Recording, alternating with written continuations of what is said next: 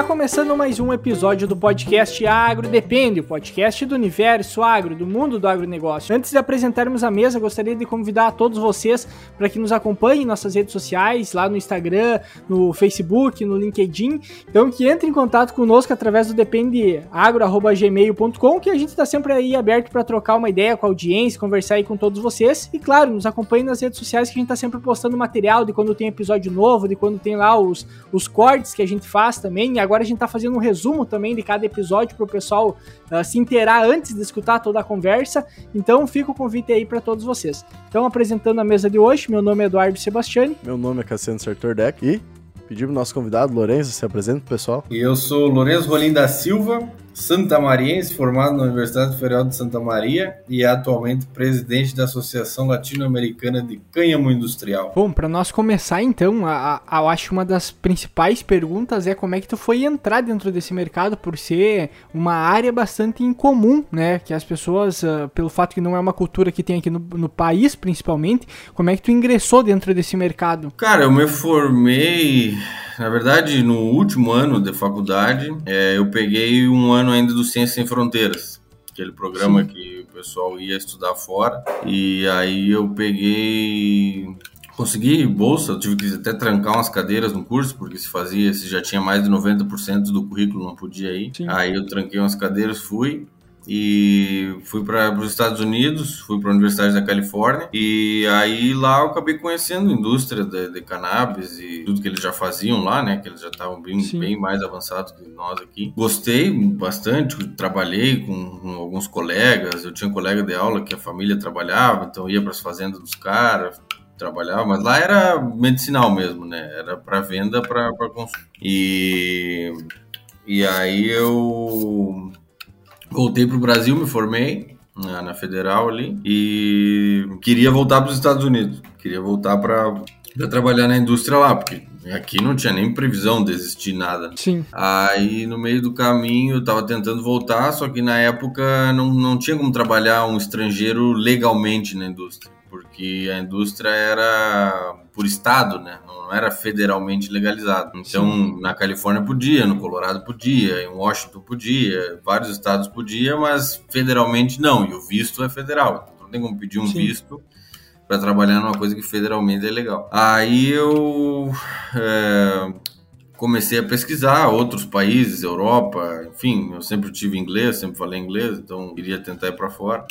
Aí acabei achando que tinha uma empresa do Canadá e uma empresa da Holanda que estavam fazendo uma sociedade vindo para a América Latina, especificamente para o Brasil. Foi a primeira empresa que eu trabalhei, que é a Bedrocan, que é uma empresa holandesa e eles produzem, eles são os únicos fornecedores do governo holandês é, de cannabis medicinal. Então eles vendem para os pacientes na Holanda em farmácias desde 2000. E eles são o fornecedor único do estado na Holanda. E aí eu comecei a trabalhar com eles aqui no Brasil, mas eu ia para lá para fazer treinamentos, para fazer várias coisas, com a expectativa de que um dia seria possível no Brasil, ou pelo menos em algum lugar na América Latina. E aí eu fiquei lá é, trabalhando com eles, ia para a Holanda para fazer treinamento, conheci bastante sobre o método de produção deles, mas é uma coisa totalmente diferente de agricultura, porque eles produzem medicamento, né? A, a, a flor que, que sai da, da planta deles, que eles vendem para os pacientes, é considerada um insumo farmacêutico, então ela sai já com todas as certificações de qualidade possíveis, imagináveis que existem, e é tudo feito em sala fechada, com ar-condicionado, com luz artificial, com, com terra, né, com substrato de lã de rocha, com nutriente é, calculado. E, e, sempre igual, sempre padronizado. Então, pegar uma, uma flor deles de 10 anos atrás e uma de agora é a mesma flor, é idêntica. E é o que o paciente precisa, porque precisa que seja a mesma coisa. Aí, enfim, eu trabalhei com eles uns dois anos. É, o projeto aqui no Brasil, obviamente, não andou, né?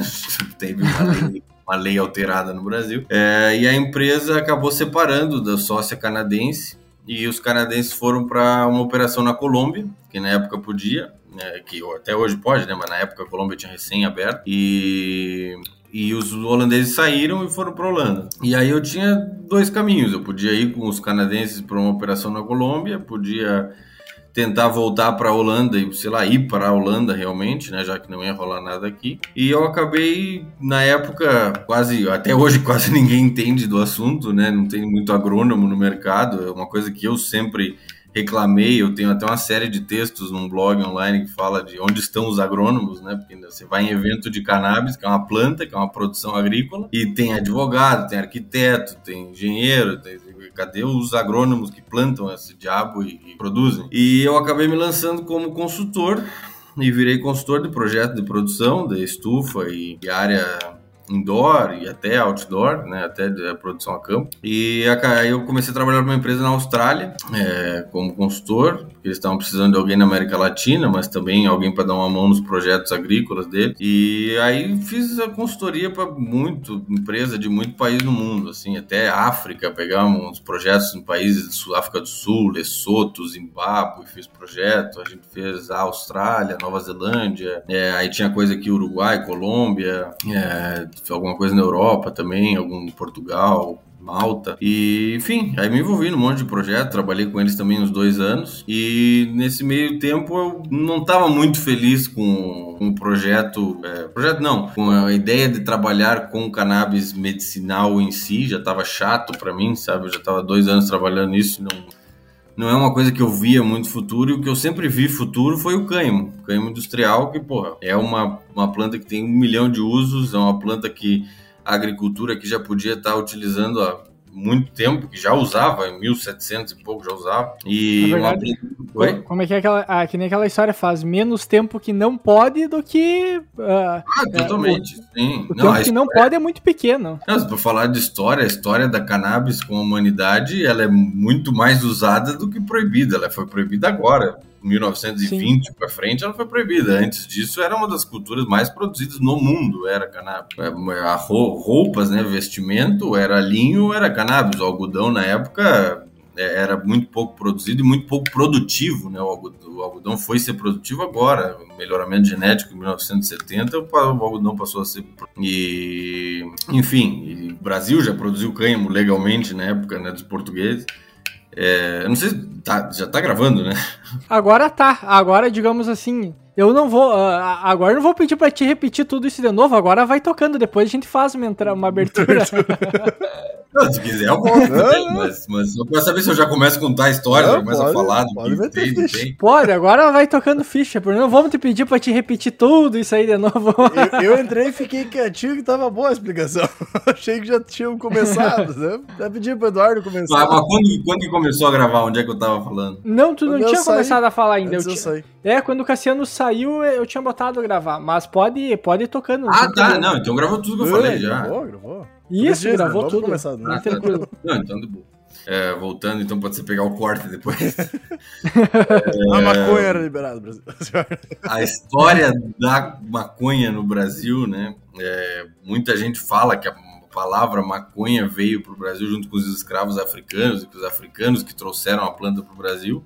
A palavra até vem do dialeto deles, né? A palavra maconha vem do dialeto é, iorubá, mas é, a história da cannabis no Brasil vem dos portugueses. Quem produzia cannabis não era a África, era a Europa. Os europeus produziam muito cânhamo porque eles precisavam navegar, eles precisavam de navios, eles precisavam de cordas, precisavam de vela, as roupas, a grande maioria das roupas eram feitas de cânhamo. E outra coisa muito importante que hoje a gente não pensa, mas sacos, né? Imagina você, uma época de navegações, tudo girava em torno de sacaria, de você pôr, pôr mercadorias dentro de um saco, levar para um lugar e vender. E isso tudo era feito de cânhamo, porque é uma fibra muito resistente. Então, um saco de cânhamo dura muitos anos, uma vela dura muitos anos, uma corda dura muitos anos. Tinha até e... uma, uma, vez eu tinha, tinha lido que a bandeira, a primeira bandeira dos Estados Unidos, tinha feita a partir do cânhamo. Não sei se é verdade essa história.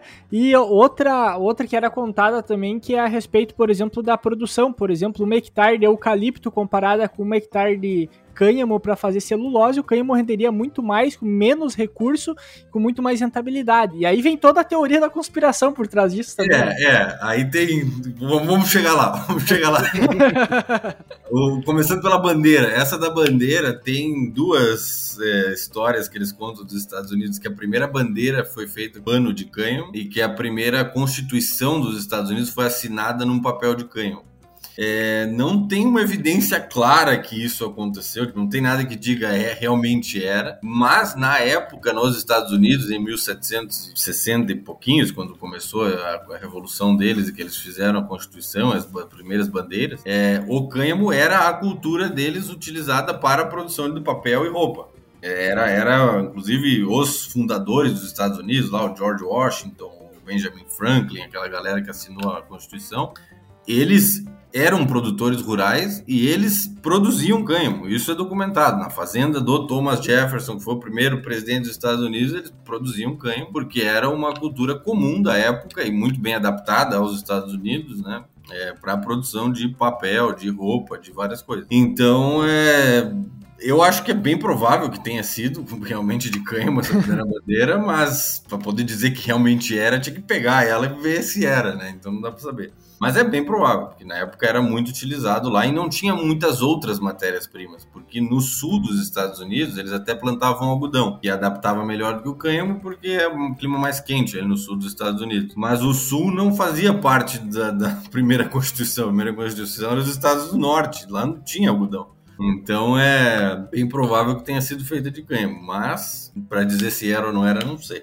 Os portugueses, quando vieram para o Brasil, eles sentiram falta de cânhamo, obviamente, né? precisavam reformar os navios, precisavam de corda nova, precisavam de, de é, é, velas para os navios, e eles instituíram é, aqui no Rio, lá no Rio Grande do Sul, estou em São Paulo, vocês estão no Rio Grande do Sul, é, em Canguçu, lá perto de Pelotas, é a primeira companhia real do linho cânhamo que era como eles chamavam cânhamo, que eles chamavam linho cânhamo, porque linho é conhecida fibra de vestimento. Não necessariamente eles plantavam linho, eles plantavam cânhamo, mas era chamado de linho cânhamo. É, e começaram a produzir lá. Foi o Marquês do Pombal, inclusive, o português lá, que era famoso, que instituiu, que deu as terras, cedeu as terras para quem veio plantar, mandaram tem, é, tem bem documentado isso, era. Mandaram não sei quantos casais de escravos, mandaram não sei quantas pessoas para morar, mandaram recursos, etc, para estabelecer lá em Canguçu uma plantação. Eles achavam que era um lugar mais frio no Brasil, a planta ia se adaptar melhor e começaram a produzir lá. Para também usar ali Porto Alegre, a região da bacia ali, enfim, de Rio Grande, do Guaíba, como um porto para é, é, reparar navios, né? Recalchutar navios. É, só que deu errado, porque lá em Pelotas, eles, não sei, o lugar que eles escolheram, a terra era muito fraca, então teve uma produção muito boa. E uns anos depois, agora não lembro a data exata, mas foi é, mudaram a sede para o Vale dos, do, dos Sinos, ali perto de Novo Hamburgo, São Leopoldo acho que era em São Leopoldo. E também pensando, né, porque sobe pelo Guaíba, entra pelos rios, os navios conseguem entrar ali, ali produzir já faz, faz tudo ali. Aí ali foi melhor, ali durou até 1820 e tantos, durou bastante, durou uns 40, 50 anos ali, foi produzido. E foi, só foi é, desfeita a companhia real lá, né, a empresa do Estado dos portugueses, porque em 1824 começaram a chegar os alemães, e os alemães precisavam de terra. E enfim, alguém um dia olhou lá e falou: ah, destitui isso aí, loteia e dá para as famílias que estão chegando, né? Já está aí, já está funcionando. E foi assim que, que acabou. E desde então o Brasil não, não produziu mais, pelo menos que se tem muita notícia, é, porque é, acabou usando outras coisas. O Brasil começou a produzir mais algodão, uma cultura mais quente, mais no norte do fim, sudeste produzia, né? E começou a importar muita coisa. O Brasil tinha tratados com a Inglaterra que eles tinham que importar muita lã, muita coisa que a Inglaterra vendia, então precisava produzir cânhamo, não produzia. E ficou por isso mesmo até que em 1920 e pouquinhos começou a proibição e com a proibição, aí acabou de vez. Aí passou a ser uma coisa demonizada. E aí o que a gente luta para mudar hoje é essa visão toda que as pessoas têm que vem desde lá, né? Desde os nossos avós. O meu avô, para ele, a palavra maconheiro significa drogado. Não existe outras drogas.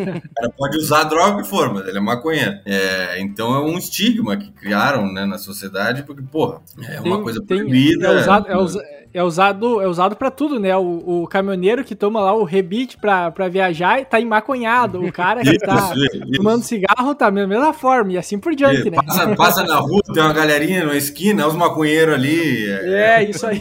Era essa aí. Até, até eu começar a entrar nesse meio educar, era isso aí. É, tudo era os maconheiros. É, e aí, enfim, começou a associar a grupos minoritários, a maconha virou uma droga, né? É, de excluídos e foi proibida e até hoje está proibida. Estamos em 2021 já e está proibido. O que é muito curioso porque muitos outros países que o Brasil normalmente paga pau, né, e segue, faz tudo que os caras fazem, já liberaram faz tempo. Os Estados Unidos já está liberado, federalmente, pode plantar. Inclusive foi o Trump que liberou, né? A galera acha que é coisa dos, dos esquerda, mas quem liberou foi o Trump nos Estados Unidos. É, a Europa toda planta já hoje, né? A França planta desde 1960, o Canadá planta há muitos anos, a Austrália planta, a China é o maior produtor mundial nosso maior parceiro comercial, podia estar comprando da gente, e a gente ainda segue na proibição. E aqui na América Latina, quem realmente produz é Colômbia, Uruguai que são os dois países que primeiro né, mudaram as suas leis para legalizar, mais pensando no medicinal, mas entrou alguma coisa de canho. E é, mais recente o Paraguai. O Paraguai, que é historicamente né, o maior produtor de, de maconha da região, é, decidiu mudar um pouco a história, né, pendeu para o lado do legal. Então legalizou a produção de cânhamo, lá tá, tá está permitido. Lá é o maior projeto que eu trabalho hoje diretamente é no Paraguai. Entre esses últimos dois anos tenho ido muito para lá. E, está bem interessante, assim, tem, tem, acontecido muita coisa legal lá de produção, de tirar o pessoal da mão do tráfico, né, de quem produz maconha e botar para produção de cânhamo. É, o país já exporta cânhamo para vários outros países, então o Paraguai já exporta o grão. Né? Aliás, outra coisa, para quem não conhece, né, indo um pouco mais no básico, o grão do cânhamo, ele é muito parecido com o grão de soja. Ele é um grão oleoso, ele produz azeite e ele é um grão proteico, ele tem proteína, bem parecido com a soja. A maior diferença é que ele tem uma casca, né? Ele é uma nozinha, assim. Ele tem uma casquinha e dentro tem a, o grão. Então tem que descascar. Mas o, o, grão em si, ele tem 30% de azeite, que é bem parecido com a soja, e ele tem uns 27 a 30 de proteína, que a soja tem um pouco mais. A soja tem uns 35, 34. Então é, ele é bem parecido com a soja. E ali do Paraguai já estão exportando, exportando para Espanha, para Holanda, para Austrália, Estados Unidos. E utiliza para utiliza para alimentação animal? O que que seria? Humana e animal. Humana e animal. Hoje em dia, inclusive, mais para humana. Animal ainda é um pouco restrito em alguns lugares, em muitos lugares já é liberado, mas em alguns lugares ainda é restrito. Mas a procura hoje é para alimentação humana, porque é um grão que, enfim, é proteína. Né? A gente tem uma procura por proteína grande hoje em dia, muita gente virando vegetariana, vegana, troca carne por proteína. Que não seja soja, né? Tem muita essa questão também. Isso, o mercado tem não todo soja. Tem todo o preconceito da soja, que faz sentido, mas o pessoal tem preconceito com a soja, não pode comer soja, soja de desmatamento, uhum. tá bom? E o cânhamo entra nessa onda mais de natureba, o pessoal mais, pô, vegano, tô comendo semente de cânhamo com proteína, né? Aquela coisa. E realmente é Hoje, é muito bom. Nutricionalmente é a, muito bom. Até pra gente trazer. Hoje, até pra gente trazer. Assim, ó. Tá, falta. Fala, fala. Não, a minha, a minha dúvida era principalmente em relação, por exemplo, qual é a diferença principal entre a, a planta que é utilizada de forma medicinal e a planta do cânhamo em si que é utilizado para a indústria. Que daí eu acredito que seria essa que é para utilização do grão, que é para utilização para alimentação e assim por diante. Só, só fazendo um adendo, é, basicamente é o que eu ia perguntar também.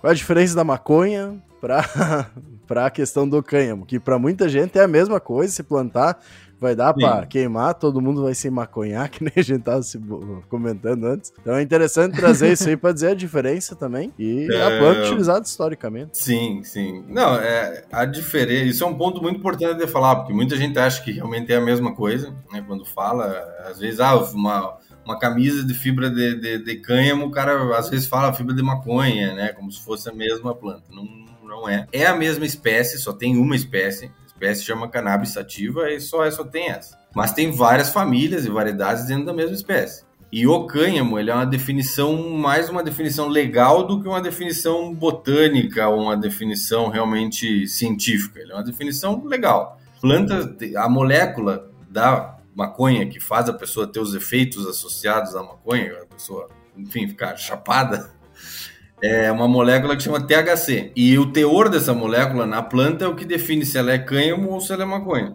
Então, se ela tem normalmente o limite mais aceito no mundo hoje é 0,3%. Se 0,3% da, da planta em peso seco tiver essa molécula, é, ou mais, né? Ela é maconha, ela é uma cannabis medicinal, uma maconha, depende da lei do país. E abaixo disso é cânhamo. E o cânhamo, ele, ele realmente existe nesse, nessa definição legal já há muitos anos em muitos países. Se pegar a França, a França produz cânhamo desde 1960 sempre produziu, sempre usou a fibra. É, é bom também deixar claro, a, a cannabis ou cânhamo é uma espécie de fibra. É, a gente que criou outros usos para ele, a gente come o grão, a gente é, fuma a flor, mas o que realmente a planta é, é uma planta de fibra. Ela é uma planta fibrosa, bem fibrosa, até posso compartilhar depois umas fotos para vocês darem uma olhada. É uma planta de 6, 7 metros de altura, muita fibra, fibra do caule mesmo, né? Não é, uma, não é que nem o algodão que produz na florzinha. 7 metros de altura? É bem alta, ela cresce muito rápido.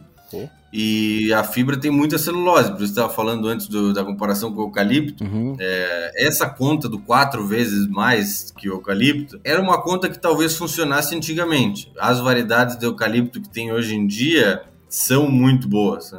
O eucalipto, o melhoramento do eucalipto hoje é uma loucura. Os caras clonam, fazem aqueles clones. Mas daí tem, mas tem a questão do, do tempo de desenvolvimento, né? O eucalipto. Aí entra o tempo, exato. É, né? Porque o cânhamo é uma cultura de 120, 180 dias as mais longas. É uma variedade mais é, ciclo precoce, ele vai dar uns 100, 120 dias. E uma variedade de ciclo mais longo vai dar uns 180 dias. E aí o produtor muitas vezes também não gosta porque é muito tempo no campo. E, e botanicamente o cânhamo ele é um pouco diferente do que a gente é acostumado de maconha. Porque o cânhamo ele é uma planta um bambu, pensa num bambu. Ele é uma reta, uma vareta alta, 6, 7 metros de altura, só com aquele talo no meio, bem fibroso, e lá em cima tem folha e alguma coisa de flor que ele produz os grãos. E a maconha, como a gente melhorou a planta, né? Os humanos escolheram as plantas que eles queriam, que tinham mais teor da, da molécula. É, são plantas mais baixas e muito mais ramificadas. São plantas muito mais, assim, um metro e meio de altura, já é uma planta alta, dois metros, e com muito mais ramos. O para a fibra ele não tem ramos, ele tem aquele fuste central, como um eucalipto, e, e produz a fibra ali. Então, é... Perdi o ponto. da diferença que o, o cânhamo ele tem esse, esse, no caso central, que ele é grande, e as é, outras é, são menores. Né? Basicamente né? a diferença botânica é essa, né? E os usos são esses. Quando a gente fala hoje de produzir fibra de cânhamo, a China é o maior produtor mundial hoje, são plantas altas, plantas que produzem muita fibra e que tem um ciclo relativamente curto, porque tu quer a fibra do caule, tu nem espera ela florescer, não precisa dar grão precisa do caule. Chegou na altura que era para chegar, cortou e foi. E eles fazem muitas coisas com essa fibra no mundo e principalmente na China, porque lá é onde eles têm mais uso histórico. Aliás, a origem da cannabis vem junto com a soja, vem da China. É... Eles fazem muita roupa, né? Hoje a demanda mundial por roupas de cânhamo é muito alta, então em geral tem se produzido muito, muito falando de sustentabilidade, né? Que toda a questão que não desmata, não é, não é algodão transgênico, essas bobagens que criam, mas o cânhamo se mas aproveita dessa. Gosta. o mercado gosta e o cânhamo encaixa bem nessa narrativa. Sim. Ninguém nem sabe se o cânhamo foi produzido de maneira orgânica ou de alguma é outra maneira. Não? Mas é o cânhamo. Ah. É, puta, puta solução natural. E, enfim, e fazem várias outras coisas. Muito saco, né, para armazenar coisas. Fazem muito. É, peças de madeira mesmo, como esses, esses MDF, essas tábuas de madeira prensada, assim. Uhum. Isso é feito com cânhamo na China muito. É, fazem esses papéis mais grossos, assim, papel pardo, sabe? Papel de caixa. É, produzem até colchão com a fibra, porque é uma fibra. Assim. Aliás, outra coisa interessante de falar, o cânhamo ele produz duas fibras produz dois tipos de fibra no caule. Por fora do caule, envolvendo o caule, ele tem uma fibra bem longa, bem longa. É uma, literalmente uma corda. Tu pega no campo e, e tira assim com a mão essa fibra que fica em volta do caule, tu amarra um, um tu reboca um carro com aquilo, amarra num carro no outro, tu leva embora. Ele não rompe por nada. E dentro é uma madeira. Uma madeirinha normal, como se fosse uma madeira de eucalipto até, que se moer ela faz esses, esses é, prensados de MDF, faz várias coisas. E, e, é muito produzido hoje no, na Ásia, principalmente na China, né? Eles fazem muito produto a partir do cânhamo, da fibra. É, na França produzem muita fibra longa para tecido mesmo, fazer tecido fino, né? Pegar linho, uma coisa mais assim de qualidade. E tem crescido muito agora o uso de alimento que aí é onde o Canadá, os Estados Unidos e agora aqui o Paraguai tem entrado muito, que é a produção de grão. E, e, aí a gente tem melhorado as variedades para produzir mais grão, porque, enfim, é uma planta que historicamente produz fibra. Mas daí eu utilizaria tanto para fibra quanto para grão, ou a fibra, no caso, não conseguir utilizar, porque a planta tem que secar alguma coisa? Dá para usar os dois, né? Dá para fazer um cânhamo duplo propósito, é, mas normalmente a fibra é só fibra e o grão tenta se fazer alguma coisa com a fibra também, porque a fibra não convém esperar ela florescer. Então, deu ali os seus 90 dias, ela já está com a altura adequada, já passa a faca, já colhe e, e, já processa. E o grão, o ciclo é mais longo, então tem que esperar mais tempo o ciclo né, fechar para ela produzir. E é uma planta que tem planta macho e planta fêmea. Ela não tem os dois no mesmo. Algumas variedades tem, mas são muito poucas. Grande maioria do cânhamo é planta macho planta fêmea, então é, ela não, não tem uma produtividade tão alta no campo, porque se pensar 50% das plantas que estão ali não vão produzir grão porque são machos. Então é uma questão de melhorar isso. E, e aí, se colhendo o grão, poderia, pode-se utilizar essa fibra. A gente até no Paraguai tem feito algumas, alguns usos pós colher o grão.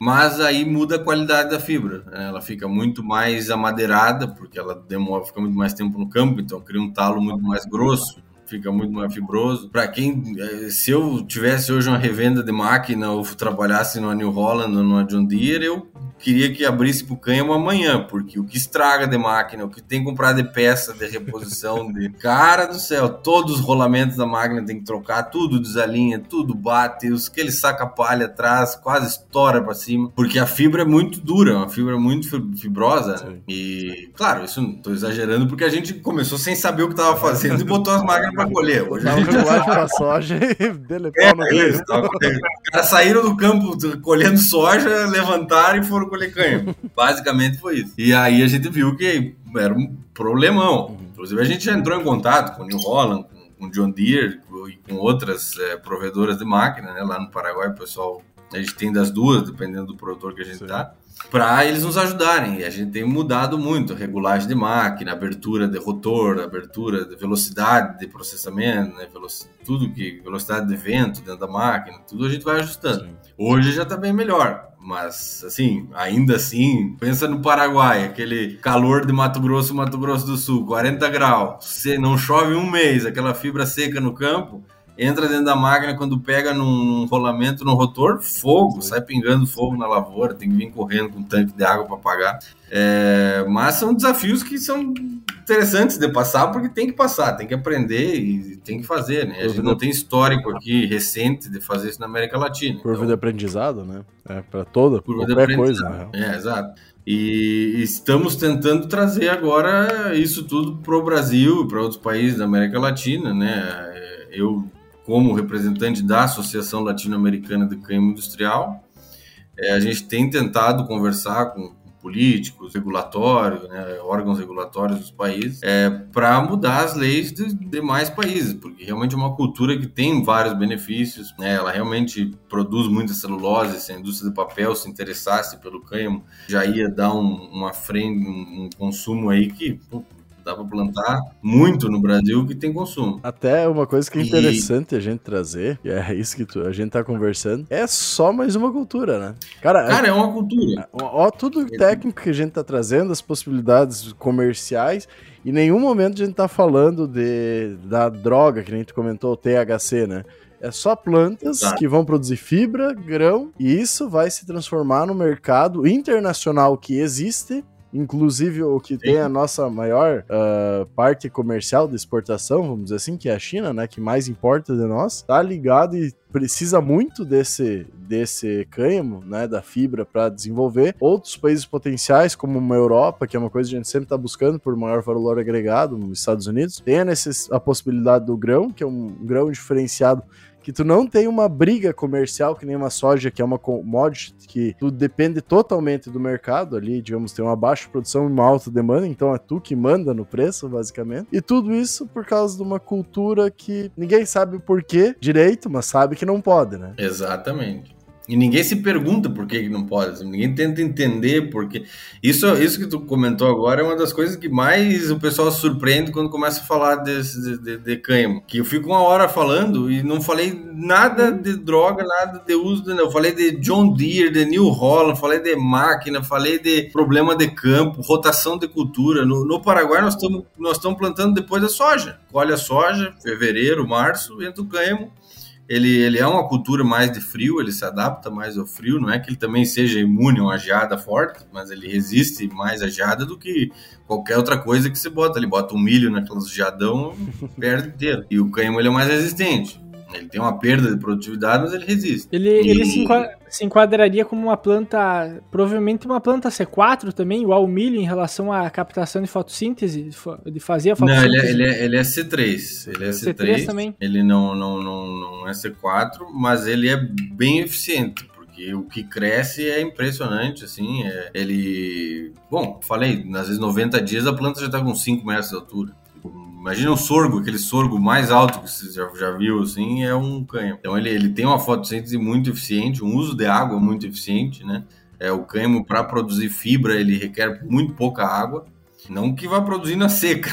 Agora essa seca que tá no Rio Grande do Sul. Milagre não faz. Né? É, assim, também. Agora no Rio Grande do Sul tá uma seca ah, feia. Tá feio. Os, Sim. meus amigos agrônomos mandam vídeo aí do norte do estado. Hoje eu recebi Cruz Alta e Birubá ali, tava... Tá, os caras estão tá botando. É, os caras botando abaixo a lavoura de milho ali porque não, não choveu. Ele também não vai produzir numa situação dessa. Mas o cânhamo, em geral, para a produção de fibra, ele requer pouca água. Qualquer 250, 300, 300 milímetros, se chover bem no começo, ele vai embora. Ele tem um sistema de raiz bem agressivo, então ele, ele vai fundo, ele busca água e ele produz fibra rápido. Claro, se aí for querer que floresça e produção de grãos, como qualquer cultura, vai ter que chover bem mais no enchimento de grão, vai ter que chover no florescimento, porque senão ele não enche, qualquer cultura de grão. Mas para a produção de fibra, ele é bem eficiente. Então, quer dizer, você poderia estar aproveitando muita área do Brasil hoje que sofre com a seca no pós-safra, né, na entre-safra. É muita área hoje que que seria propícia para a produção. Né? A gente está produzindo no Paraguai numa altura entre Mato Grosso do Sul e São Paulo. Ou seja, dali para baixo no Brasil, tudo deveria poder produzir cânhamo. E a gente fala para baixo porque ele é uma cultura mais do, do, norte e do sul, né? Ele é uma cultura mais, mais de frio. É. E, e não que não poderia produzir no Mato Grosso, numa Bahia ou no Goiás, mas eu acho que falta um pouco de melhoramento. Tem que dar uma, uma trabalhada, assim como hoje produz trigo no Ceará. Fala isso para alguém de, de, de 50 anos atrás, o cara vai chamar de louco, mas Estão tendo recorde de produtividade, inclusive, no Ceará. Então o cânhamo é uma... chega lá rapidinho, só que precisa poder trabalhar com a espécie. Se não puder trabalhar, tem milagre. É uma, é uma coisa é uma coisa louca, né? Porque tu pega a questão até mesmo da, da questão do estudo em si da planta, por, pelo fato de ser proibida, não pode nem estudar ela, ou seja, não pode Isso. ter numa universidade para fazer pesquisa científica também não pode. Eu tá, alguns casos, né, a parte ainda libera, mas é, é sempre complicado. Daí tu pega, por exemplo, esses dias eu tava vendo uma notícia da, da questão da, de uma certa liberação que eles queriam fazer para plantar, mas assim, era tipo uma, uma sala ultra segura, com segurança, com sim, grade sim. e assim por diante para como, né, como se fosse um prisioneiro hoje de, de uh, segurança muito Exato. perigoso para a sociedade e não tá tão preso que nem estaria a planta, né? Então, Exato. É lembrando assim. que a gente, o mais louco de tudo é que a gente tá falando de uma planta, né? Ou seja, uma planta que tu que nasce na terra, basicamente, planta ela, se desenvolve e assim por diante. Essa que é a loucura de tudo isso, querendo ou não, né? E falando de cânhamo, você pode pegar, a gente no Paraguai agora na, na última safra plantamos 1.600 e pouquinho hectares. Se você pegar todos esses 1.600 hectares e fumar inteiro, você não, só vai ter dor de cabeça e dor de garganta, porque tem, tem paciência para fumar. E não vai dar nada. Ou seja, você cria uma dificuldade que tem que ser a, a, lei aqui no Brasil. Quando eu comecei a trabalhar, eu trabalhei muito com a Anvisa, com o Ministério da Agricultura, falando justamente desse tipo de coisa, de segurança de cultivo, etc. E o que era proposto era fazer assim. como você falou, é um presídio. Você tem que entrar com digital, só a pessoa autorizada pode entrar tem câmera por todos os ângulos, não pode ter ângulo da sala que não seja visível. É, tudo que sai e entra do, do, do, lugar tem que ser registrado, tem que ser pesado, a Anvisa tem que saber, tem que notificar a Anvisa. E, então, assim, isso nunca vai funcionar para a agricultura. Daí, aí, aí, aí, com certeza, pelo preço que se torna isso, vai ser muito mais fácil importar, muitas vezes, seja lá o que for preciso, né? Desde medicamento até da parte industrial, né? Enfim, e é pelo e, valor que se torna. E deixa de aproveitar o que o país tem de vantagem, Sim. que é clima para a agricultura, que é a força da agricultura. Qual, Só que tudo bem, se a gente está falando. É. Vai pegar de cima a baixo, tu tem cinco, seis climas diferentes, com diferentes culturas. Poderia estar tá trabalhando no Brasil inteiro, eh, agregando Sim. valor, atingindo mais mercados, possibilitando maior renda para o produtor rural, Sim. aumentando a balança comercial. E voltando naquilo que você tinha falado antes, a China poderia estar tá comprando. Hoje, na China, falta fibra de cânhamo. Eles são os maiores produtores do mundo de fibra de cânhamo. Eles são o maior parque industrial de processamento de fibra, né? São os que mais fazem roupa, fazem tudo. Como tudo, eles fazem tudo na China, Sim. não é só o cânhamo, mas o cânhamo também. É... E hoje eles estão desesperados buscando fibra na França, com... trazendo de navio, buscando, imagina, comprar uma fibra da França ou comprar uma fibra do Brasil. Sim que já vai um navio cheio de soja que você pode mandar junto, e, sabe? E uma fibra que vai custar uma fração do preço para o chinês aqui do que na França. E outro, custa produzir. E outra que aqui tem uma necessidade de uma mínima industrialização para ser mandado, de, ou de, dificilmente creio Sim, que é exato, mandado. Vai ser mandado cru. Exato. É que nem a soja que colheu, descarregou no caminhão, foi para o porto. Então, um... Vai ter que implantar um parque industrial, mesmo que básico, limpar a fibra, separar a fibra, fazer um prensado da fibra também para o transporte ser mais, mais é, eficiente, né? Fazer um, um fardo e, e, mandar isso para a China. Só que são oportunidades que o país perde hoje simplesmente porque algum dia alguém disse que não podia e Só passou. Hoje no Paraguai, no caso, esse cânhamo que é produzido lá, ele é transportado para onde para chegar até o, a China, por exemplo, se eles exportam? Hoje tem que passar por dentro a do China Brasil? A China, a China a gente nunca vendeu, mas já vendemos para Estados Unidos, é, Espanha, é, Holanda, Inglaterra. Ele sai por dentro? Acho que Alemanha. Ele sai por dentro Ele, do Brasil? O, o Paraguai, o, não, o Paraguai sai muito de navio. Eles carregam no Rio Paraguai, nos portos do Rio, desce até o porto de Buenos Aires ou Montevideo, depende aí depende da escala de navio, nem sei exatamente como descer. Para em algum dos dois portos e dali põe num transatlântico o transatlântico vai para onde for. E a gente tem vendido sempre por, esse, por essa rota. Inclusive preferindo que pare no porto de Montevideo, porque no Uruguai é permitido também, então qualquer eventualidade de ter um problema, já, pelo menos no Uruguai, está protegido. E nós, com todas as costas, todo o porto, possibilidade bem mais barata de transporte. Um... Bem mais barato. Inclusive, a minha experiência da agricultura no Paraguai, quando eu fui para lá, o pessoal falava que não, que aqui a terra é barata, que produzir aqui é barato. Eu acho o Paraguai hoje muito mais caro do que o Brasil, porque lá é dolarizado, lá é dólar, lá tudo em dólar. Qualquer coisa que for fazer no Paraguai hoje é em dólar. É, vai comprar, vender uma caminhonete, coisa, você paga em dólar, sem outra moeda. E, e, lá, com essa subida que deu o dólar em relação ao real, eu acho tudo caro. Um, um arrendamento de terra que a gente tem que arrendar dos produtores para produzir, caro custo de máquina, de hora de máquina, caro. Eu acho que o Brasil produziria hoje muito mais barato que até o próprio Paraguai, sem falar na facilidade de transportar, de botar num porto ali próximo, né? Enfim. Mas são coisas que não dá. E o mais interessante é que a convenção da ONU lá que proibiu a cannabis no mundo, a Convenção Única sobre o Uso de Entorpecentes de 1961, começou lá. Tem uma, um parágrafo muito claro, tipo, para até se procurar aqui, eu acho, devo ter esse arquivo meio à mão, que fala a produção de cannabis para a produção hortícola, eles usam o termo hortícola, né? Para a produção de fibras naturais e grãos, uso alimentar, não sei se ele fala grão, uso alimentar, não está proibido por essa convenção. Tipo, na, na convenção. o não foi proibido. Não, nunca foi. Todos os países que assinaram assim, inclusive o Brasil uhum. e todos os outros, estava escrito lá desde o início que não era proibido. Tanto que a Europa sempre produziu. Vai na França lá, os moinhos de cânhamo parece uma coisa do século passado, porque uhum. se produzia desde 1960. E, e, os países nunca olharam para essa lei para ver como o político não lê nada.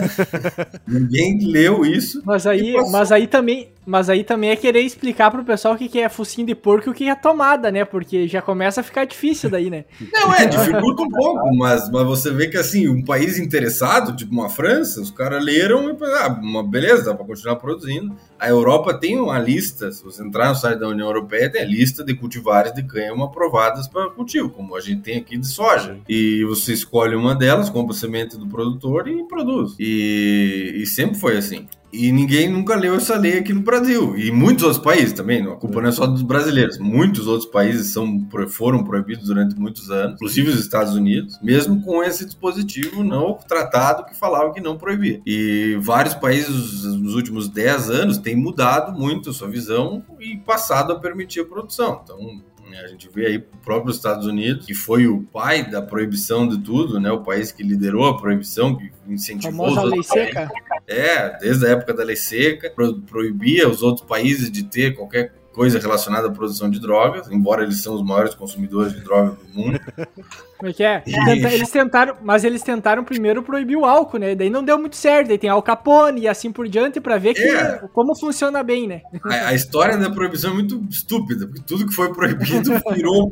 o pessoal começou a consumir mais. É uma loucura. Os caras proibiram o álcool, o pessoal tomava mais. Proibiram as drogas, o pessoal consome mais droga. E, enfim, que o país que botava sanção em todo mundo porque tinha qualquer coisa com droga era os Estados Unidos. E hoje eles já liberaram. A, a própria cannabis tem muitos estados hoje nos Estados Unidos que o uso de maconha por maiores de idade já não é mais proibido, nem crime, nem nada. É, fez 21 anos, lá é 21, né? Aqui é 18. Fez 21 anos, se quiser ir comprar uma cerveja no mercado, comprar um cigarro, comprar um cigarro de maconha, é a mesma coisa. E para eles não faz a menor diferença. Inclusive, quando eu morava na, na Califórnia, eu notava isso, assim, era muito livre. Tipo, no, no, o estado. Tipo Florianópolis. É, tipo assim. região ali da, da o, centro de, o centro de ciências humanas ali. E eu falo ciências humanas, mas na, na, na, agronomia também tinha uma galera pesada. É, mas enfim, é uma, o Estado não se importa o que você está fazendo. O Estado quer recolher imposto. Eles querem que tu pague para eles sobre a tua atividade econômica. E hoje a, a cannabis é campeã disso nos Estados Unidos. Você pega os, os. Porque, enfim, como era uma coisa proibida, como é vista como droga, eles colocaram a carga de impostos em cima muito alta. Então, é, como em outros países, o cigarro também é muito caro, né? Você vai comprar um cigarro nos Estados Unidos é uma fortuna. Essas coisas eles dão uma carga de imposto muito alta.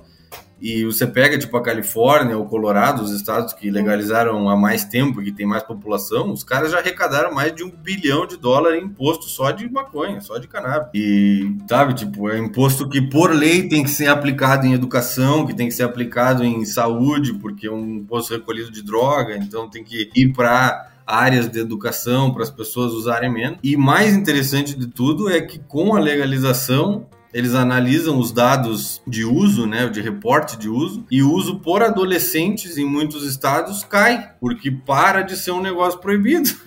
Parece idiota, mas muitas vezes né, nós, seres humanos, queremos usar uma coisa só porque. Não por que não pode? Não. Quero ir lá, quero ver o que é isso aí. Vai lá e usa.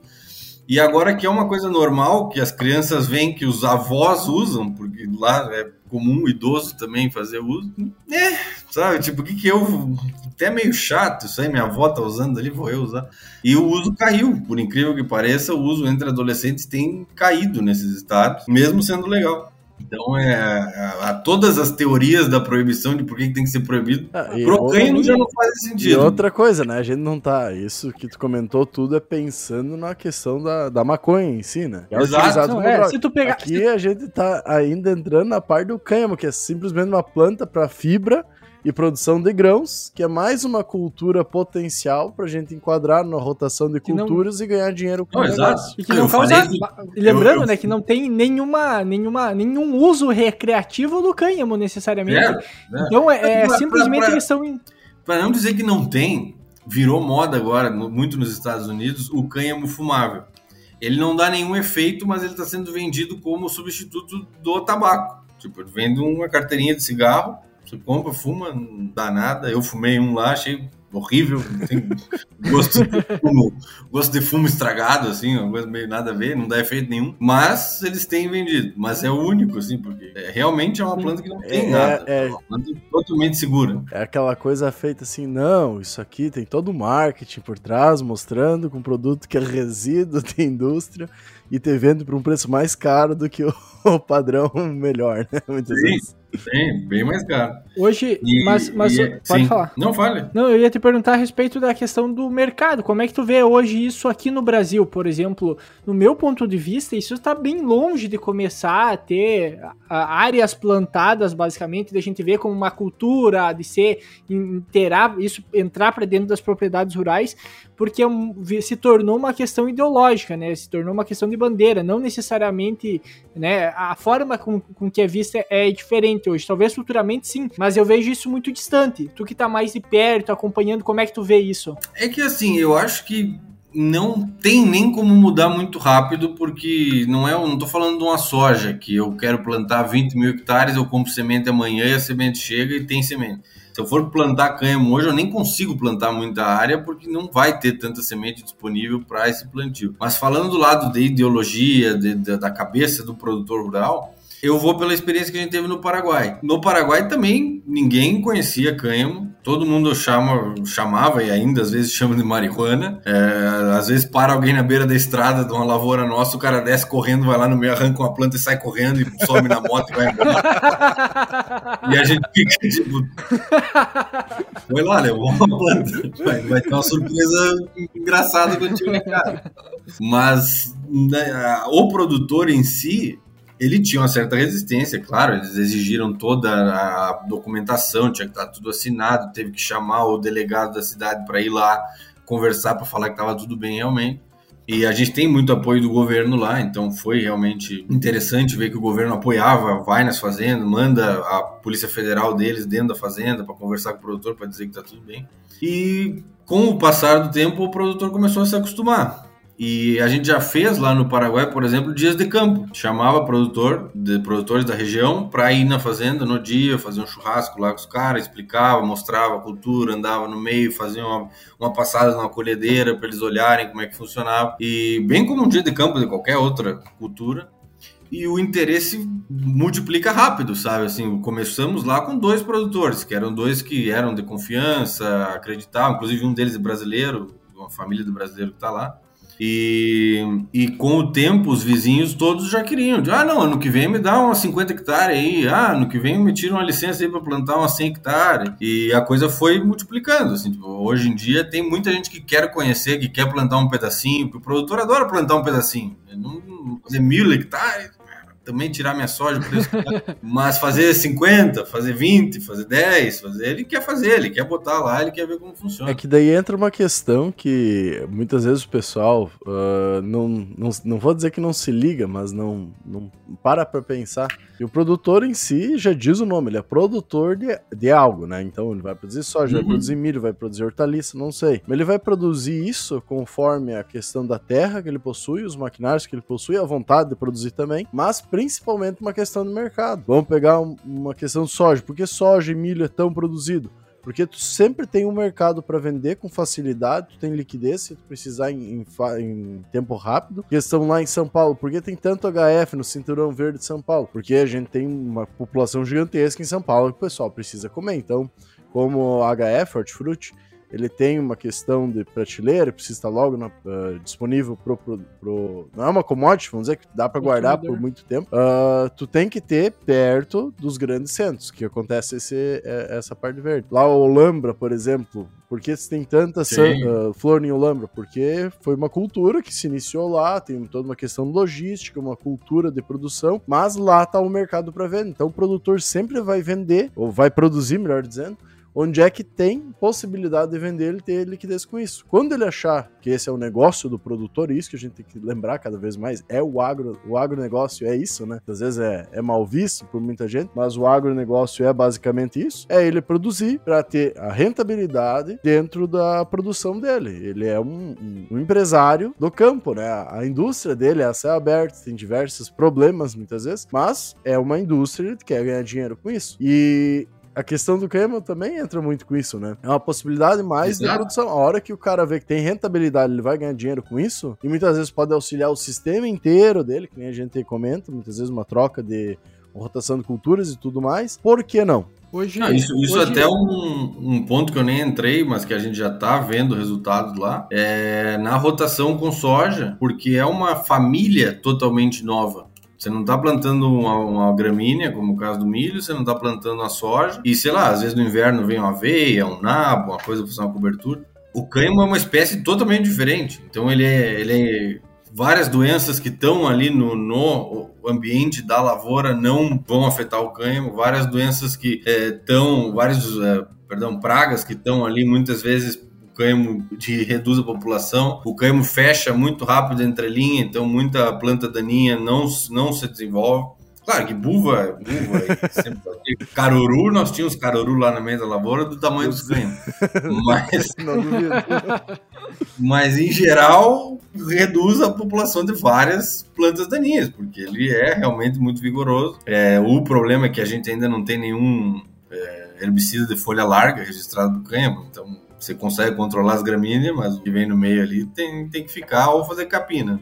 E, e, isso tudo traz benefícios para o ambiente produtivo do produtor, para a lavoura, porque está trazendo uma cultura nova. Uma cultura nova é mais uma opção. É mais, é, no, no, quando tu estiver programando o teu ano que vem, tu já pensa, vou colher minha soja, o que, que eu vou botar? Vai dar tempo de fazer um milho? Não vai dar tempo de fazer um milho? Será que vai... Eu vou, de repente, se tivesse o cânhamo, é mais uma carta na manga do produtor. Acho que ano que vem vou fazer uns hectares de cânhamo, vou segurar uma área ali ele é um melhorador de solo, ele tem um sistema radicular muito forte, muito agressivo, Imagina então pra, ele descompacta o solo. Para aguentar um pé de 6, 4, 5 metros de altura, não. tem que ter raiz Teo, até, não. Teórica, como é que é? Aquela história, né? Teoricamente, o mesmo tamanho que tá para cima vai para baixo também, Para né? baixo, exato. Pra, pra dar sustentação. A gente fez um perfil numa área que tinha um barranco lá, e lá no Paraguai tem aqueles solos bem profundos, né? Aqueles vermelhão do, do oeste do Paraná ali, bem profundo. A gente chegou a achar raiz a um uns 3 metros e meio, 4 metros, mas porque a gente não quis cavar mais. Eu acho que a raiz ainda ia mais fundo,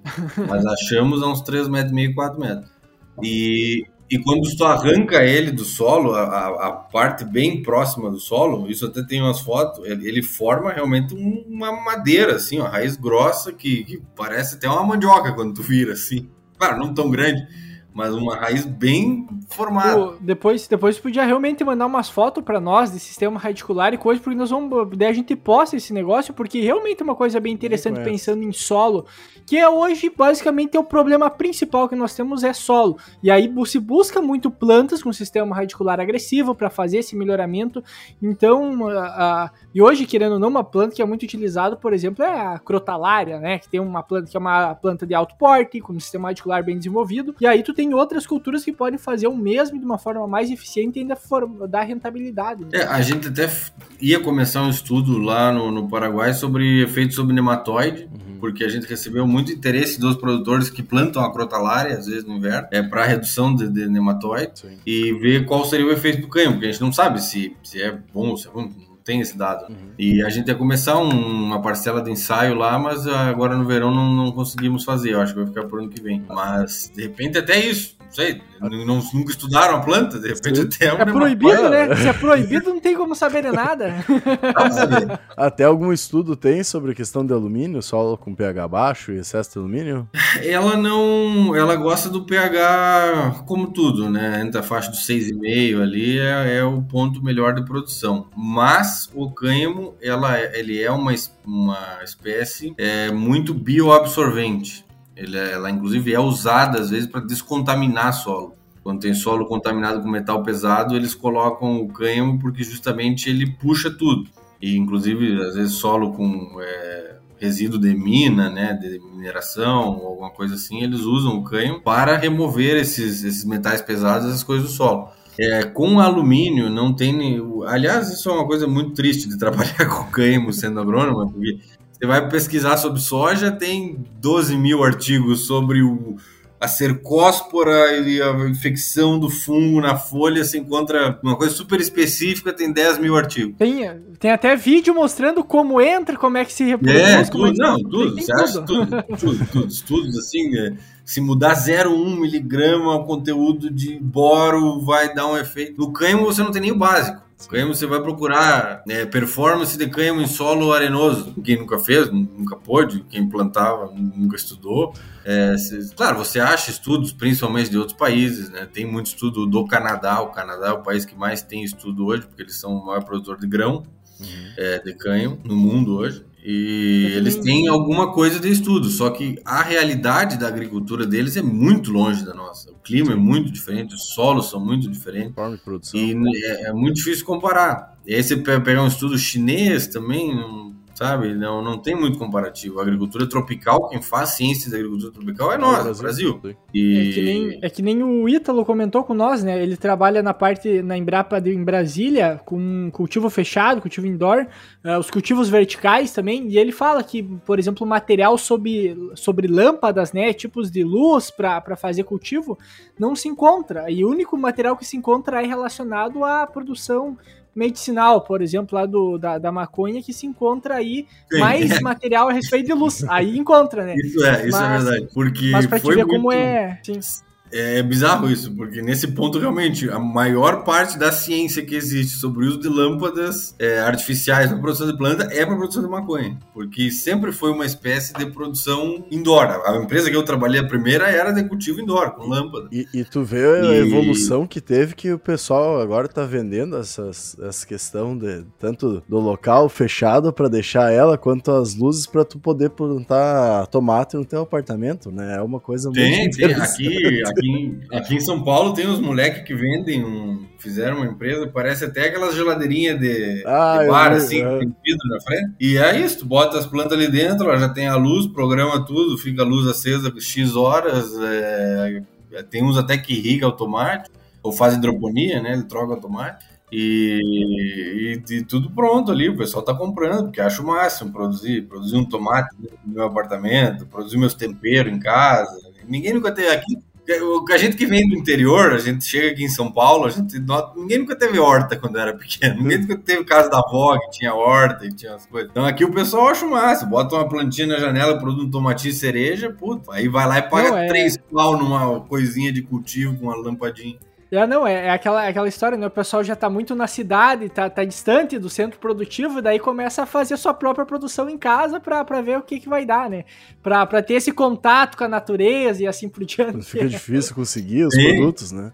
Sim, sim. E, e, compram todos os nutrientezinhos que vem sacadinho. Caro, não sabe. Um bag de adubo, tu paga o preço de um negocinho assim de, de um quilo que eles compram.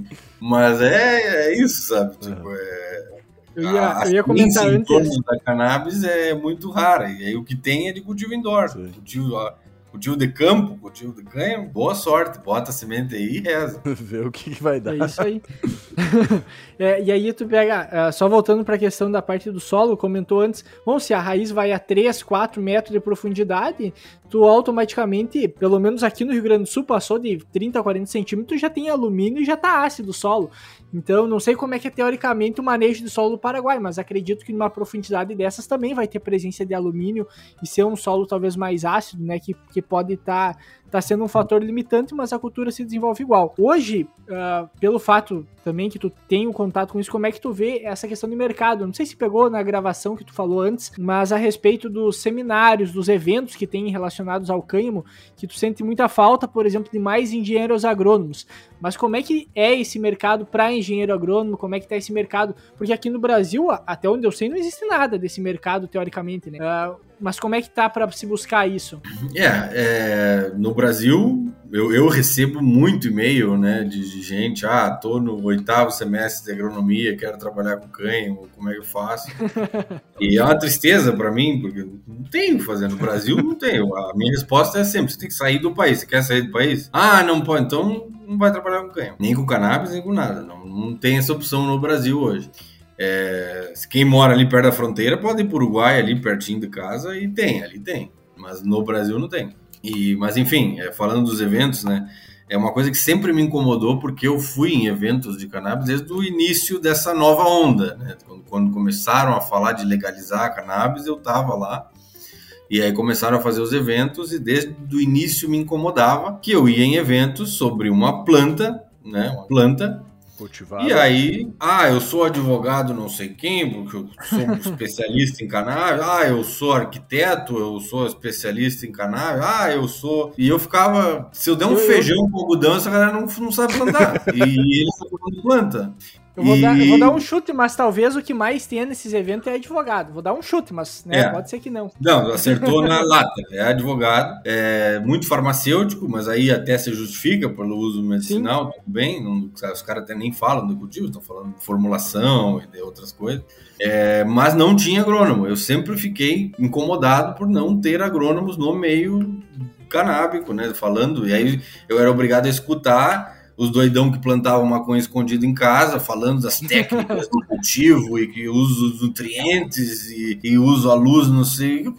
Teve uma aula de fisiologia vegetal? Teve uma aula de botânica na tua vida falando isso? E, e os caras achavam que eram os top cultivadores do mundo, mas assim, cara, tem nada a ver com a agricultura. E aí eu comecei a. Em casa, em casa eu produzo desse jeito, então esses caras produzindo soja são loucos, porque tá louco, é. colocando veneno, fazendo e acontecendo. Eu produzo em casa e é mais simples que isso. já tive, já tive conversas bem nesse, nesse lado, nesse, Não, eu, nesse assunto. Trazendo a questão, vamos dizer, uh, do que passa na TV, até no, no, num seriado, vamos pegar o Breaking Bad, acho que, não sei se vocês assistiram também. É a mesma coisa, né? Tu pega o cara ali produzindo metanfetamina, ah, não, é uma arte, não sei o que. Chega alguém que conhece reação química, faz o troço básico, mas correto. Ah, é pureza de tantos por cento. Meu, tu é um artista. Não, é química básica. agricultura. É, exato, exato. É agricultura básica. Ah. Tipo, os caras, os caras leem na internet, às vezes não sabem nem o que estão botando. Ah, tem que misturar o substrato para botar a planta, tem que botar isso, isso. Por quê? Não sei. Alguém escreveu na internet, eu copiei e fiz. Ah. É, então, sabe, falta, falta muito agrônomo. Ainda hoje falta falta, quando eu comecei, faltava totalmente. Quando eu cheguei era tudo mato. Nem sabia o que era agronomia. Hoje os caras já sabem que precisa de agrônomos e hoje já tem um mercado para agrônomos. Uhum. É, principalmente lá fora, né? Nas universidades hoje nos Estados Unidos já é comum encontrar cânhamo no currículo das ciências agrárias, ciências de plantas. Lá eles chamam mais de ciência de plantas já encontra é, é, o cânhamo, a cannabis, como uma cadeira, um curso. Claro, cada universidade lá tem um, um direcionamento diferente, mas costuma já ter alguma educação sobre isso. Uhum. E, e, principalmente pesquisa financiada por empresas lá. Nos Estados Unidos, a pesquisa é feita por, por empresas, privadas. Né? Eu estudava na universidade lá, eu trabalhava no laboratório e as empresas toda semana iam lá e nos davam produto, nos davam equipamento, chegava entrega de outro para testar. Nosso trabalho era estar no laboratório testando, testar. Chegava semente nova, de uma variedade nova, testava. Nada com, com cannabis, mas com várias outras coisas. Né? Eu trabalhava mais com, com hortifruti. Sim. É, mas as empresas que patrocinavam.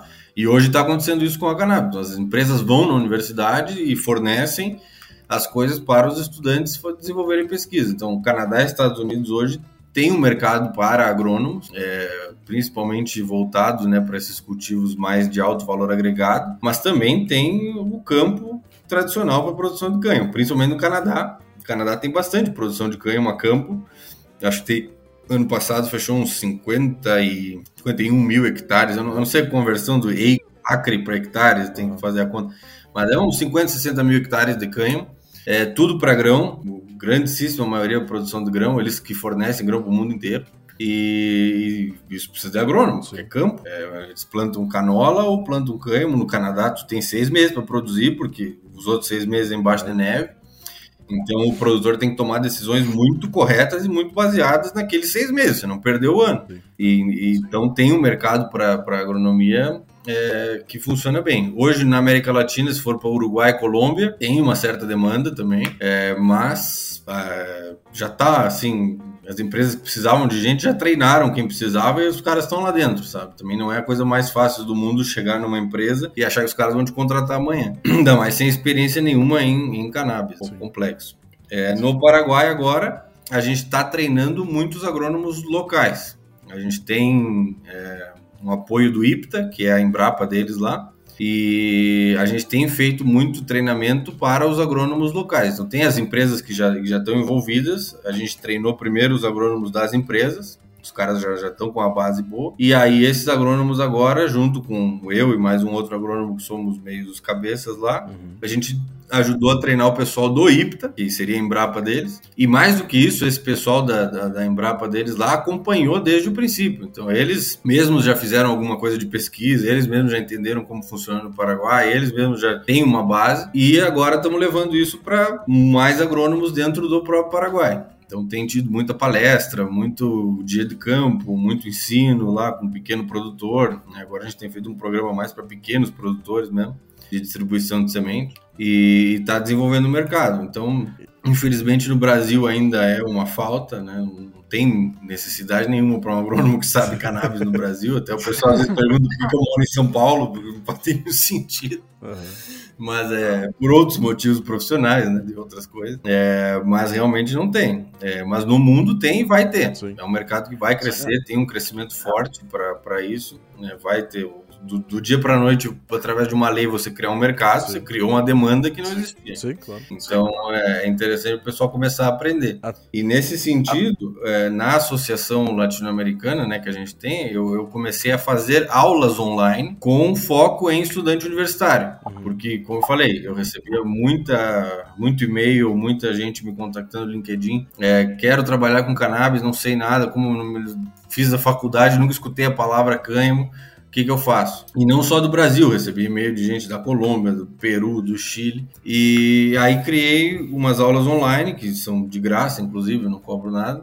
E a cada 15, 20 dias a gente se reúne num, num, num Zoom ou num Google e eu falo sobre um tema relacionado ao cânhamo, trazendo a experiência que a gente está tendo lá no Paraguai, muita foto, muito dado do que está acontecendo lá, falo sobre a realidade do campo, do que a gente tem feito, né? Eu trago gente que está lá para falar, falar de, de, de, de, coisas básicas, porque no final do dia a agricultura é básica. É, saiu a soja, saiu o milho, entrou o cânhamo. O que, que, tem de, Nada demais. de loucura nisso? Nada. Nada, é a mesma coisa. O produtor tem que estar preparado. Aí os caras ficam, ah, mas como é que planta? Pega uma plantadeira, bota no trator, bota semente dentro, planta, tá plantado. Mas o pessoal acha que é uma coisa mágica. Não, é uma cultura de campo. Mas, mas aí tem qual que é a necessidade nutricional, quando adubo tem que pôr, profundidade para semente, e aí entra a questão também manejo. Hoje é feito alguma, por exemplo, ali no Paraguai, é feito alguma parte de manejo aéreo. Esse trabalho que vocês fazem com os engenheiros agrônomos, ele é mais um trabalho de extensão para ele, digamos assim, levar, levar essa ideia dessa cultura para o produtor rural? Sim, a gente tem pouco dado ainda, né, concreto, não tem uma receita mágica de, de adubo que eu posso recomendar de olho fechado para o produtor lá. A gente copia muito o milho, nesse sentido, o requerimento nutricional de milho é o que a gente se baseia, mais ou menos o que o produtor produtor botaria para um milho de média produtividade, a gente vai com uma receita que seria do cânhamo. É, nitrogênio tem que tomar um certo cuidado, porque se botar demais ele vira um eucalipto. É, principalmente na fase vegetativa, então a gente assim, ureia para botar tem que ser assim um mês de vida, mais do que isso já não bota mais ureia, porque senão ele estoura. É, tem que ter um certo reforço de de potássio, principalmente lá no Paraguai tem muito solo pobre em potássio, então tem, tem que fazer um certo reforço. E micronutrientes lá a gente também tem feito, mas mais por uma coisa que também é legal lá que a gente trabalha junto com o produtor, né? Então o produtor também não sabe, a gente também não sabe exatamente. A gente tem uma boa ideia, mas ninguém sabe muito bem, então a gente vai muito pelo que o produtor que conhece a própria terra dele sabe. E o cara, ah, ó, essa terra aqui tem a deficiência de boro, esse talhão aqui, eu, quando eu planto minha soja, eu, eu, eu boto boro junto na formulação, porque eu sei que falta, tem deficiência. A gente foi e fez a receita como o produtor achou melhor. Mas é, não tem uma receita de bolo ainda pronta, né? Como eu falei, a do milho é a mais, mais próxima. É, a gente tem área lá irrigada, a gente tem área com pivô, a gente produz embaixo do pivô, então já tem um certo entendimento também da irrigação, da quantidade de, de, de água que tem que ser posta e, e, que momentos tem que colocar água, né? Mais no início, mais priorizar que ele tenha um bom stand de plantas, porque também é uma espécie que ela não está melhorada para o campo. Sim. Não é aquela espécie que você planta e ela tem um vigor show de semente e um stand de planta todo homogêneo, bonitinho. Às vezes dá umas falhas, às vezes tem umas plantas que crescem com um fenótipo diferente da outra, uma cresce mais alta, uma cresce... No geral é homogêneo, mas se você for olhando assim, é, é, é um, ainda, o melhoramento não está naquele ponto como está uma soja, que todo mundo é igual. Então a gente tem que, no início, dar uma, né, garantir que não vai faltar água para dar aquela melhorada no vigor ali, ela manter um estande de plantas bonitinho, depois vai embora, depois chove, dá uma duas chuvas boas, ela, ela já não precisa mais. Até e outro outro outro manejo interessante que a gente tem lá, desculpa só para terminar, não, é um dos produtores ele é muito já focado no manejo biológico uhum. e não não foi nenhuma escolha nossa, a gente não tem nenhum preconceito com usar nenhum tipo de inseticida, mas é, o cara já era bem pegado no biológico, o produtor lá e ele fez questão de fazer o cânimo todo biológico. Ele tem dentro da fazenda dele é, uma usina que ele mesmo produz os, algumas é, bactérias, alguns fungos que ele, que ele aplica, e a gente aplicou por pivô em cima da, é, do cânhamo, é, BT, aplicamos. É, até tem a receita ali, tem um, o cara bota 20 e tantas bactérias, fungo. É, para prevenir doença. E um cânhamo que a gente não fez uma aplicação de um fungicida, não precisou fazer um inseticida, nada, nada, tudo foi no biológico do cara. E funcionou. E coisas assim que a gente vai aprendendo, que até para soja é novo, mas a gente já, já fez lá no cânhamo e funcionou e foi legal. Então é, a gente tenta passar isso para os agrônomos de lá, para que eles cheguem no campo e, e, passem pelo menos a nossa experiência. A gente sempre deixa claro para eles. Não chega para o produtor e fala que é isso, isso, isso. Conversa com o produtor, vê o que o cara te fala. Ah, essa área aqui é mais fraca, essa área aqui é mais forte, essa área aqui tem que é, enfim, entender a propriedade do produtor para poder dar uma receita que, que pode ser benéfica. Até porque a ciência vive disso, né? Se a gente vai pegar é, é vários experimentos, vários anos fazendo uh, diversos experimentos para tentar entender a cultura, como é que ela funciona, uh, e a gente vai pegar mesmo sendo uma planta e uma cultura centenária, como a gente estava comentando aqui, foi utilizado pelo homem há tantos séculos, né?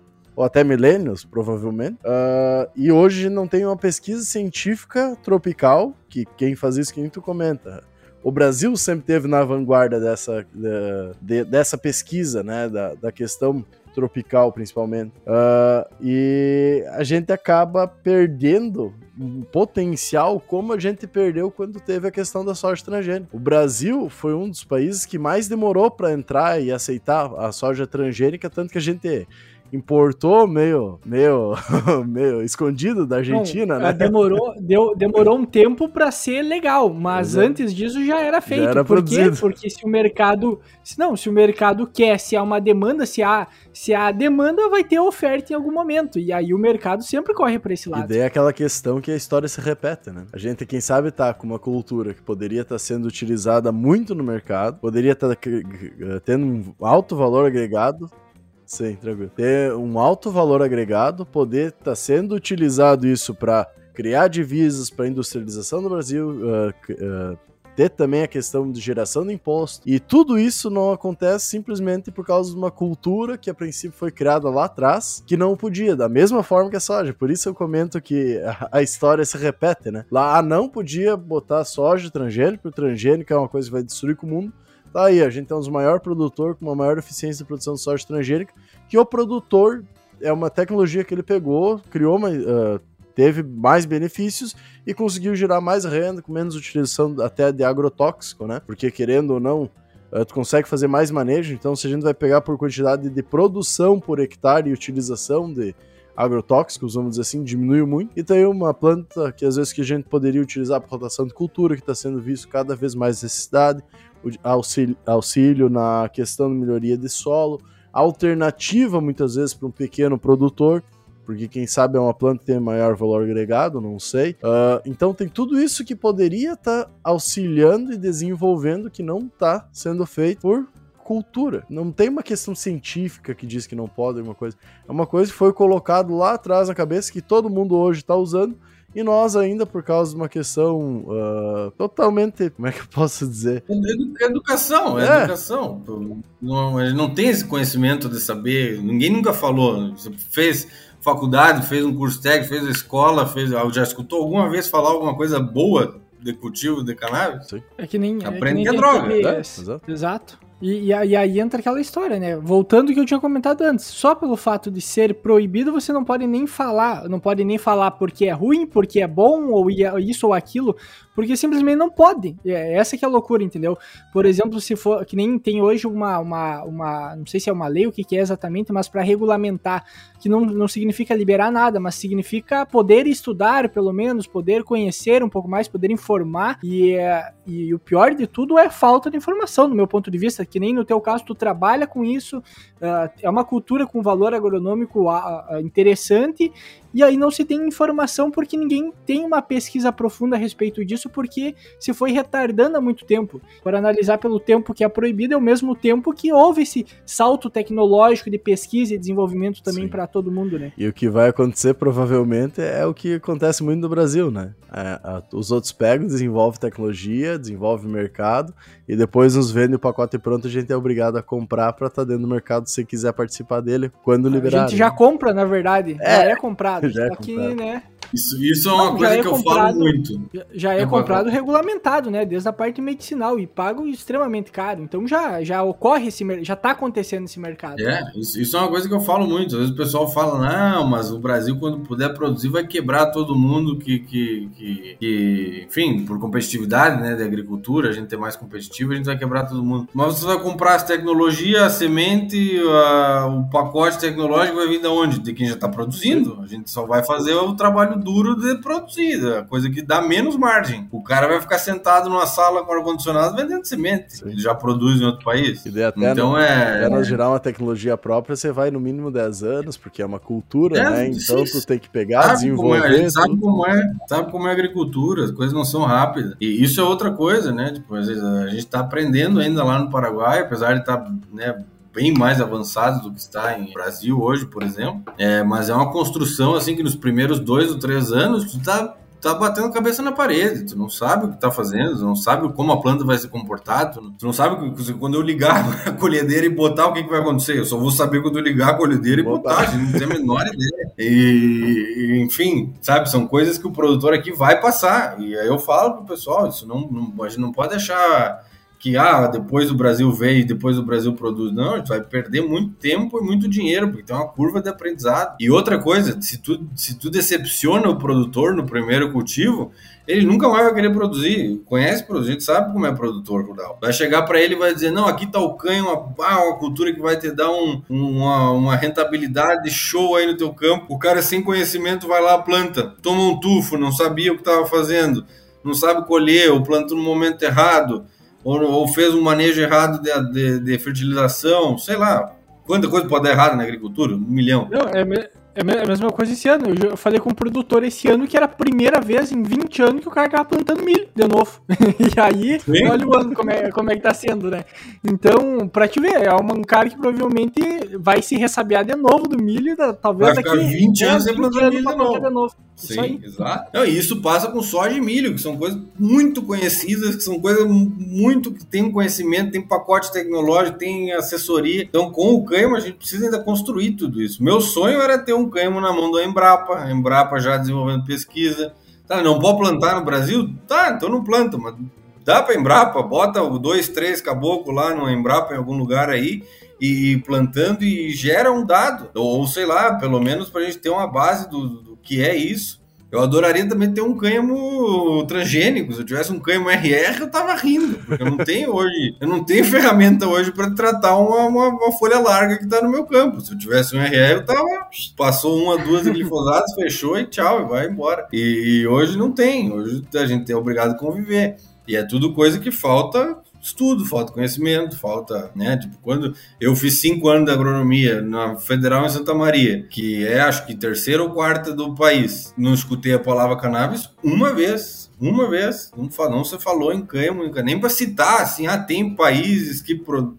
não existe, é um tema que passa totalmente batido, e acho que até não é de propósito, os próprios professores não têm a menor ideia do que é. Depois que eu saí da, da federal e comecei a trabalhar com isso, eu cheguei a ter professor entrando em contato comigo, tipo, como é que tu tá trabalhando com isso? Onde é que tu tirou isso? Eu sempre fui muito próximo do professor, sempre trabalhei durante a faculdade, nos laboratórios, né? Então, entrava em contato comigo, assim, tipo, cara, onde é que tu tirou isso? Nunca vi falar e agora tu tá aí trabalhando. E é isso, o próprio professor não sabe. Então, a gente tem ainda muito por educar e só vai saber fazendo, só vai dar para entender isso quando a gente começar a produzir realmente, entender e, e, ter paciência. Então, o Brasil vai perdendo uma oportunidade, vai deixando de ter uma commodity, de ter mais uma ferramenta para o produtor, mais uma rotação de cultura, mais uma coisa para exportar, para agregar valor. Enquanto não mudar a lei, a gente vai continuar produzindo no Paraguai. Depois a gente vende o um pacote tecnológico, vende a semente. E uma coisa é certa, mais tempo, menos tempo vai liberar aqui também. Então, vai, não, isso é inevitável. É uma coisa mundial. Tem... Né? É que nem tecnologia, não né? Não tem mais voltar atrás. Da, daqui, mas eu já, eu já conversei, isso é o mais engraçado. Eu já conversei que tem um projeto de lei que já foi aprovado na, na comissão especial, que é o projeto de lei 399, é, que ele até põe o Brasil no mapa da produção de cânhamo, se for aprovado, porque ele nos dá uma lei muito parecida com a lei dos Estados Unidos, que é uma lei que dá para produzir cânhamo, vai ter as variedades registradas, vai poder produzir. É, e eu, tentando fazer com que isso passasse, eu me aproximei do, do relator do negócio, que era o deputado Luciano Dutti, ali do Paraná, e, e com isso ele mesmo falou, pô, vamos falando com a, com a, com a FPA, né, com a Frente Parlamentar Agropecuária, o Heinz, que é a cabeça lá do teu estado, tenta falar com os caras.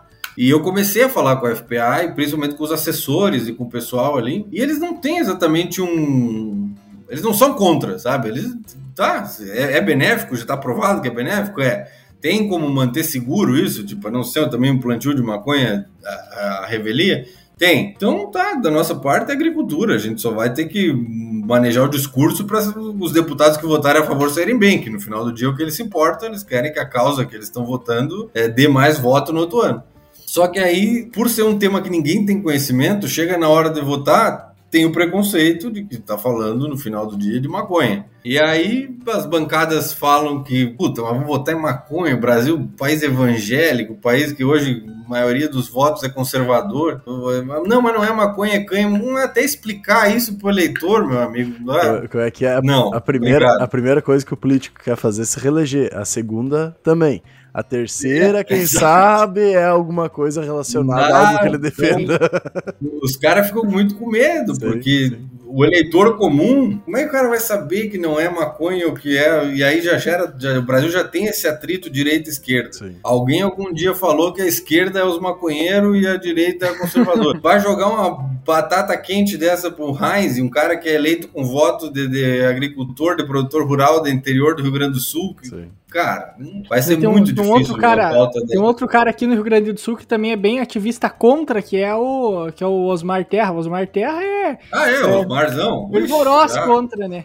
E aqui dá volta conheço, também, né? É, conheço muito. Esse, e, daí, e daí entra naquela questão, muitas vezes, que eles comentam dos ciclos da ciência, né? E muitas vezes, para a ciência evoluir, tem que morrer, vamos dizer, assim, o pessoal que estava confirmando, digamos que tem aquela ideia já concretizada, para dar a possibilidade de entrar novas pessoas que vão testar novas coisas.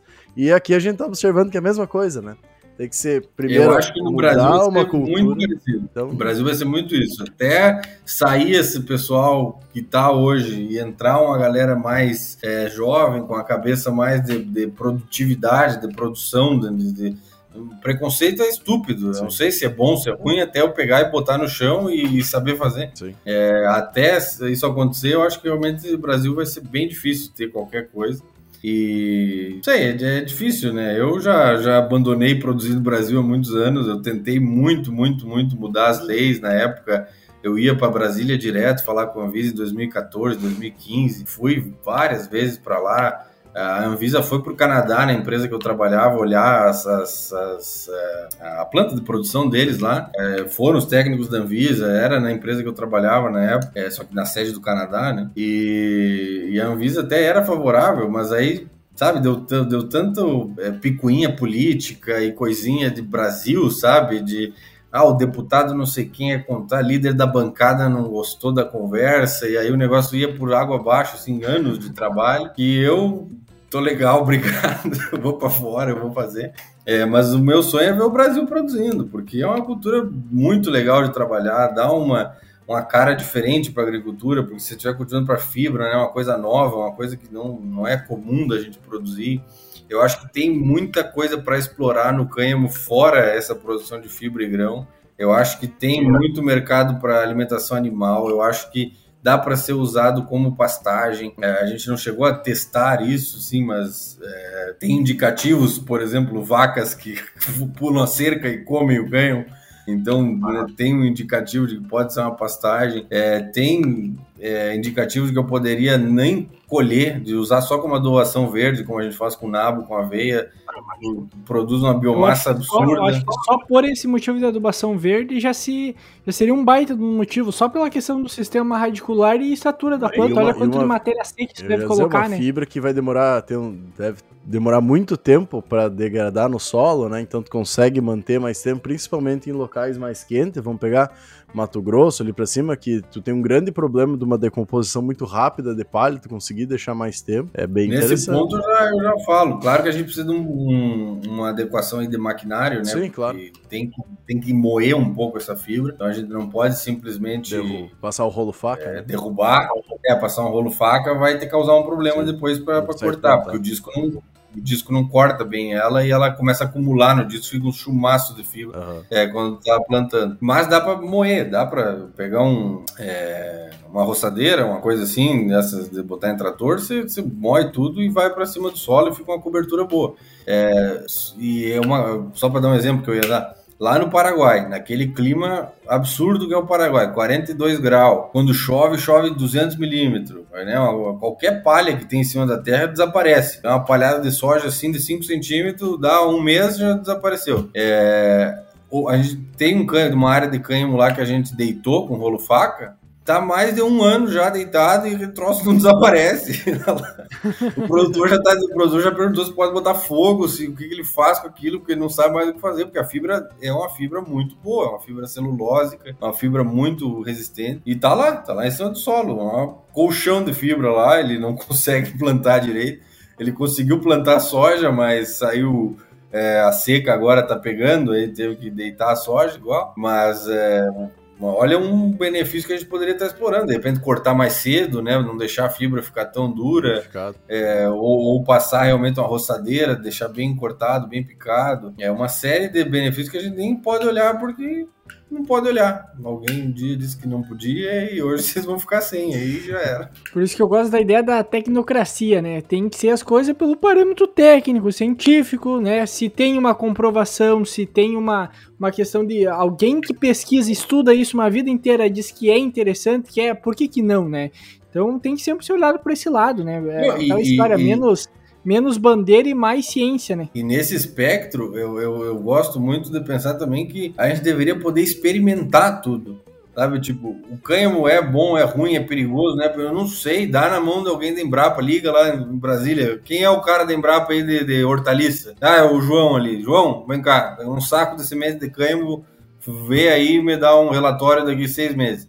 Se for ruim, então é ruim, então não planta. Mas se, se for bom, se tiver um milhão de usos, e se gerar uma economia, é, você não vai saber. É aquela questão, né? Muitas vezes nós temos uma maior biodiversidade do mundo e a gente não está colocando gente para pesquisar essa biodiversidade para achar uma utilização. Enquanto isso, está todo mundo, o mundo inteiro vindo aqui, fazendo essa pesquisa ganhando muito dinheiro num produto que é nosso, né? Vamos pegar uma coisa há muito tempo atrás, né? Muito tempo também não, mas digamos quase 100 anos atrás, que é a questão da, das seringueiras, né?